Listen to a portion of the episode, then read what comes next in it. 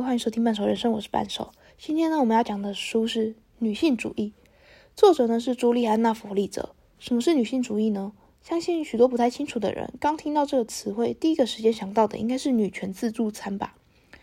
但他们是完全不同的东西。应该说，女权自助餐是借用了女性主义好恣意妄为的借口。女性主义的支持者诉求并希望能落实男女平等。之前很红的 Me Too 运动，Me Too 运动，不好意思，就是女性主义的一种。可是现在都已经二十一世纪了，还会需要它吗？大家都平等了，不是吗？当然不是，真正的性别平等尚未落实，男女人同工不同酬。网络上依旧到处可见女性的身材被评头论足。虽然作者是以德国来举例，但德国其实还算是乐观的情形。身在台湾的我们，相信更加有感。尤其是亚洲的日本、韩国，比台湾可能更加严重。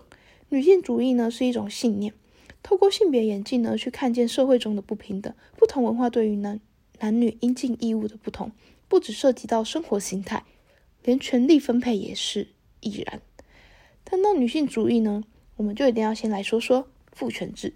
父权制意味着男性比女性优越，交由男性掌权的一种制度。在现今还是许多国家奉行着，但即便在更先进的国家，德国还是无所不在。作者呢在书中举出，尽管总理是女性，但政治高官跟许多经济领域，举凡福特汽车、德国电信，仍旧是以男性为主啊。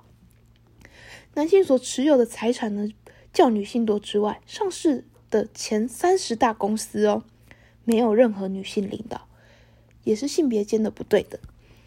嗯，再来，我想要谈谈一下性别歧视。这里有两种，一是基于他人性别的贬低或排斥行为，另一种是南瓜性别歧视和不对等权利关系。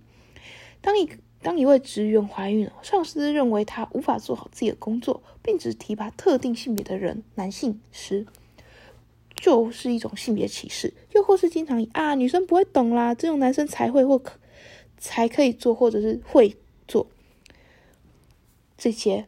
以及一些言论隐藏着女生只要有脸蛋、有身材、能力不重要等隐晦的讯、隐晦的隐晦的讯息，也是一种性别歧视。哦，这边我想要特别提一个，有一种东西叫善意性别歧视，这是指伪装成绅士举动来伪装成绅士举动的一种偏一种性别歧视。来举个书中的例子。自己的老婆很会照顾孩子，不但非常用心，还非常体贴，因此我会好好善待她。诶，这句话听起来好像没有什么问题啊。但是呢，他早已不自觉的把女性软弱的偏见包装起来。当然，我想说这句话的人很有可能也是无意识到的。但说到这里，我想其实有些善意性别歧视真的很难分，因为那是一种文化的传承，让我们无意识的说出这些偏见。但说着无意，听着有心，我并不是要跟说。并不是要说那那种偏见该被容忍，而是当你意识到怪怪的时候，希望可以先确认对方到底是本身就有很强烈的偏见，还是他们其实是没有敌意的。有时对方可能是无恶意的，但就是被生活有所影响。当彼此都有意识到时，才有可能真的改变。这不是说什么大家说话都要小心翼翼啦，只是希望在说出自认为体谅对方的话时。可以真正了解对方希望你在说你说的是什么，可以真正了解对方希望你说的是什么，或者是希望你想你告诉他的，他想要听的。接着呢，我想要来说说女性形象。想必大家都有在网络媒体上看过吧？那些穿着性感的女性，在众在众人的注视下搔首弄姿。为什么会有许多人看呢？仿佛它也是商品的一部分。这种物化女性呢，近年来还是层出不穷啊。作者在书中拿了德国的超级名模生死斗来说，这节目需要有高挑的身材、纤细的腰、漂亮的脸蛋。若是不符合，评审会对你的外貌进行评比。不管如何，它使人形塑了对女性的审美观，而且还是只有一种瘦白高。于是，许多女性开始疯狂追求。这一标准化的身材，并且用这种标准来嘲笑那些无法达到的人。大众开始追求这件事，让广告商嗅到了商机，开始吹起一阵又一阵的变瘦变美风潮。减肥药、整形、抽脂、化妆、打扮，只是为了符合社会对于女性的标准。我自己是不反对那些，如果他们做的很开心，那就随他们去吧。但我也希望他是明确知道自己要的是什么哦，而不是跟着社会的期望走。因为今天的流行很可能明天又不一样了。但是你的身体还是同一个，搞烂就没了。我这边还想要拆个话题哦。其实呢，在我身边，就是我认识的男生朋友里面呢，其实也会有几个男生会说，因为我其实打扮的不是那么中性，呃，我打扮的其实很中性的，不是那么。呃，社会定义的那种女性化，我不喜欢穿裙子。可是呢，我就会听到好几个男生哦，其实也目前听到就是有几个男生，张家里的长辈不算的话，就几个男生会说：“哎，你你你是女生，你怎么都不穿裙子啊？”或者是说：“哎，我下次买一条裙子给你穿。”其实听到那种话的时候，我就会很生，就会很不不是很开心啦，就会觉得说我想要穿什么，应该是我自由，怎么会变成说你还想要？也许他们可能只是觉得说，啊，女生穿裙子是一种既定印象，可能他们就是被这样教过来。但是我就会觉得说，为什么我要穿裙子？因为我本人对裙子其实有不是很好的印象，所以我之后从幼稚园过后之后，我就再也没有穿裙子，除除非学校制服呢。可是我就会很讨厌哦，就是尤其是叫我说要穿裙子，我那时候心里就想说，啊，你怎么不去穿裙子？就说啊，你怎么不去穿裙子？你这么想穿，你自己去穿呢？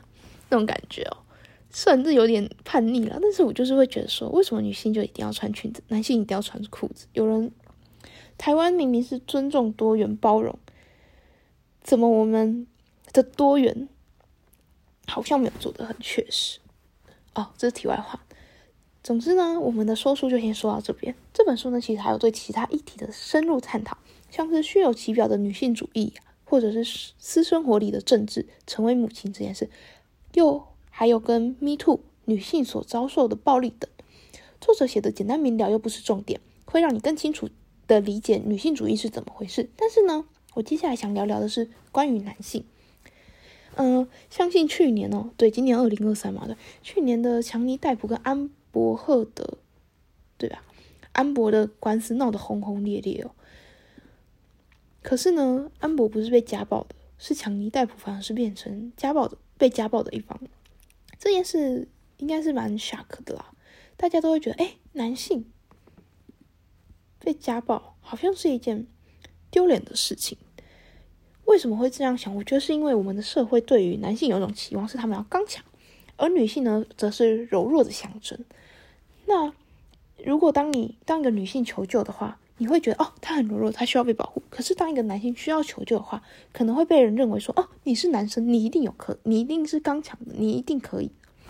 这种文化造就了偏见，这个偏见呢，又造就了男性开始不敢开口，他们会习惯压抑自己的内心，会开始就是会觉得说，因为不符合社会要求价值，就算他被家暴，他可能也会觉得这是件丢脸的事。在此呼吁各位男性哦，这绝对不是一件丢脸的事。有些女生疯起来就是比疯婆子还可怕，对，身为女生的我还是要这么说，还是有点可怕，对，对，不是说女生都是疯子，只是就是有有些人就是疯起来，你会不知道他会做出什么事，这不限于男性或女性，就是有些人，some one，对，那其实呢，根据我自己的观察，在台湾其实男性也还蛮不容易的，他们背负的也不一定比较少，我身边男性朋友。亲人，他们其实不太会表达自己的感情的。社会对他们期望是娶妻生子、成家立业，但没教他们允许悲伤。通常小时候不是都会很常听到什么“男孩子不能哭啊，男孩子要坚强”之类的话吗？你要保护女生啊什么？所以他们即使悲伤，可能也无法表达。当人们在追求男女平等时，也要知道男性其实也是这种文化下的受害者。